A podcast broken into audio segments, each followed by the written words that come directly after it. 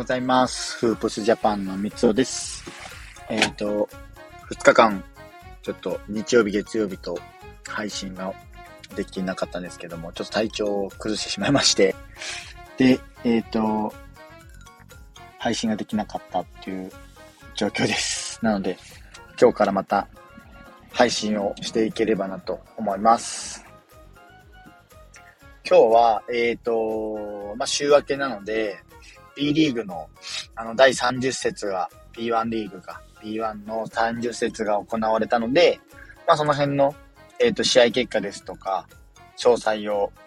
えっ、ー、と、つらつらっと配信していく回にしたいと思います。先に言うと、えっ、ー、と、まあ、順位が、えっ、と、順位というか、まあ、あれか、チャンピオンシップ出場チームが、今続々と決まってきてますね。で、えっ、ー、と、東地区だと千葉ジェッツとアルバルク東京。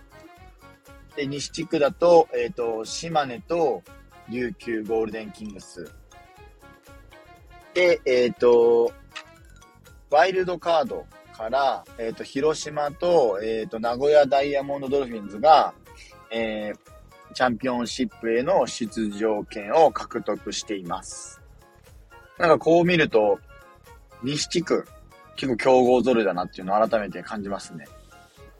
広島も名古屋もどちらも西地区なので、なのでこの辺りは西地区の強豪も揃い、えっと、チャンピオンシップに加わりつつ、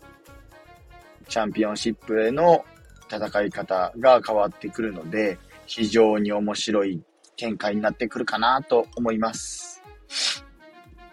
で、えっ、ー、と、ね、中地区は、今現時点では川崎が1位の横浜ビーコルが、えっ、ー、と、2位。まあ、おそらく順調にいけばこの2チームが中地区からチャンピオンシップ出場に出れるかな、出場できるかなっていうところですね。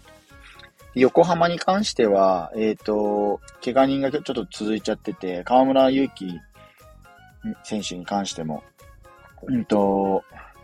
怪我しちゃって、3週間、4週間だったかな、あの、離脱っていうことだったので、まあ、約1ヶ月ぐらい、離脱の状況、チーム離れちゃう形になるので、まあ、このあたり、まず戦況が変わってくるかなっていうのはわからないんですけども、まあ、ただまこの2強でチャンピオンシップ出場の可能性は十分にまあ、状況としてはあり得るかなっていうところです。で、まあ、試合結果で、えっ、ー、と、まあ、見ていくと、まあ、先、先週のその第30節の試合では、あのー、島根の連勝記録がついにやぶ止まりました。えー、広島がね、え、ー、と、止めたっていう形になるんですけども、広島が、えっ、ー、と、4月8日の土曜日の方の試合で、えー、止めて、見事連勝をストップさせまして、ただまあ結局4月の9日には、えっ、ー、と、やり返す形になったので、また島根が勝率を上げるっていう状況になっています。まあこの辺はやっぱり強いですよね。島根がね、今シーズン西地区1位ですからね。なのでこの辺りはまた続々と、続々と？あの、勝率というか、試合に関しては島根がまた上げてくる、勝率を上げてくるんじゃないかなっていう印象です。やっぱ島根はやっぱビフォード選手と、えっ、ー、と、安藤聖也選手、グリーンビフォードと安藤聖也選手が、このね、二人がやっぱり活躍するしないだけでも、だいぶ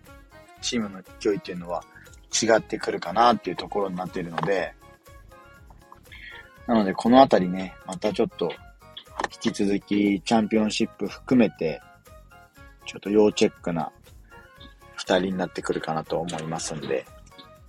ぜひ、西地区はこの島根に今回は注目をしてみてください。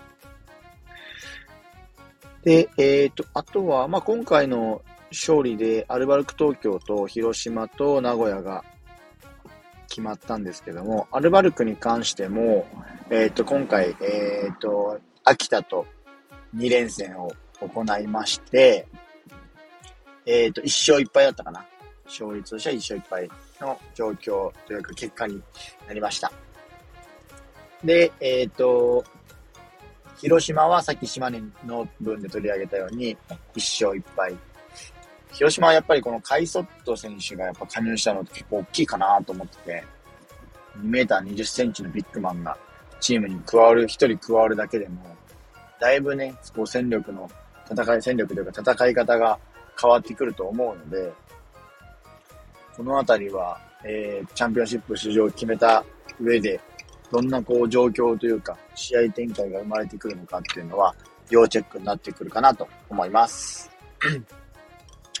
あとはどこだろうなちょっと宇都宮がね、ちょっと、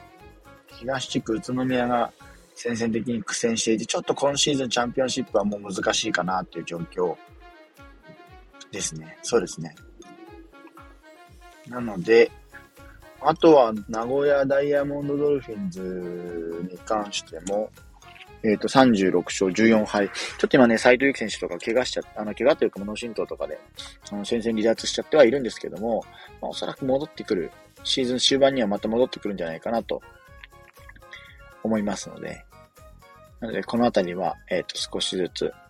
また戦況を、チームのそれぞれの戦況を見てもらえればなっていうところですね。で、えっと、まあ、ちょっと B1 すごく取り上げてきたんですけども、あの、まあ、毎回ここで取り上げさせてもらってる観客動員数、ここもやっぱ僕的にはちょっと結構気になっているというか、注目している点で、実はね、今回ね、この横浜ダービーではね、間違えた。神奈川ダービーか。で、うんと、川崎対横浜があったんですけど、川崎がですね、5310人っていう、あの、クラブ史上最多の人数。あれ、宇都宮もかな人数最多として、最多記録を更新して、またね、入場者数また増えてきてるんですけども、やっぱ川崎はね、こう人気が強くなって、戦が回ってきてるなっていうところです。あとは5000人超えで言えば宇都宮か。宇都宮も茨城戦で、えー、5351人。で、琉球はまあやっぱ安定して6809人。まあ、沖縄アリーナはやっぱ強いですね。このあたりね、集客、集客、集客って、集客力に関しては強いかなっていうところです。なので、えー、っと、まあ、この辺の、あとはあれか、ごめんなさい。広島と島根の、えー、っと、中国四国、中国地方ダービーで、えー、っと、4000人超えの動員数を記録したりとか、まあ、徐々にこのね、バスケ熱というか、また、オンラインからオフラインへの移行が始まっているので、注目すべき点になってくるかなと思います。で、えっ、ー、と、まあ、B1 だけじゃなくて、実はね、今回ね、えっ、ー、と、B2 の西宮ストークスが2試合連続でこう、クラブ史上最多の記録を更新しているんです。で、これがまた、やっぱすごいですよね。この、えっ、と、初日が4600、初日って土曜日か、が4603人。で、えっ、と、4月の9日、日曜日が5449人と、多分 B2 では最多になるのかな？過去最多レベルの観客動員数を記録しまして、なので、まあ、このあたりは、えっ、ー、と、スポンサーさんからのこう支援というか、えっ、ー、と、全面協力での集客、あと、まあ、子供の招待、子供、ん？子供の招待？違うな。子供招待をするなどして、いろんなこう選挙をえっ、ー、と、見計らって、えっ、ー、と、タイタン記録を更新したっていうところなんですけども、やっぱもうこれでも全然十分大きな、こうね、あの盛り上がりっていうか、えー、盛り上がり盛り上がりというか、こうね、お客さんを入れるっていうのはすごく重要になってくると思うんですよ。まあ、やっぱどう、いかにしてこうね、熱狂を作って、お前バスケの試合面白いんだって思ってもらって、次のこうリピーター、やっぱリピートっていうのは結構大事になってくると思うので、なので、いかにこう、リピーターリ、リピーターをつけられるか、つけることができるかっていうのが、やっぱ今後の、この B リーグの観客動員数を増やすためには必要になってくると思うので、なので、まあ B1 だけじゃなくて B2、B3 なども、ちょっとこのあたり動員数含めてチェックしていきたいので、えー、ぜひ配信を聞いてもらえると嬉しいです。フープスジャパンでは NBA や B リーグ、大学バスケなど、えー、バスケットボールに関する情報を日々配信しています。概要欄にリンク貼っておきますので、ぜひチェックしてみてください。以上、フープスジャパンの三つおでした。それではまた。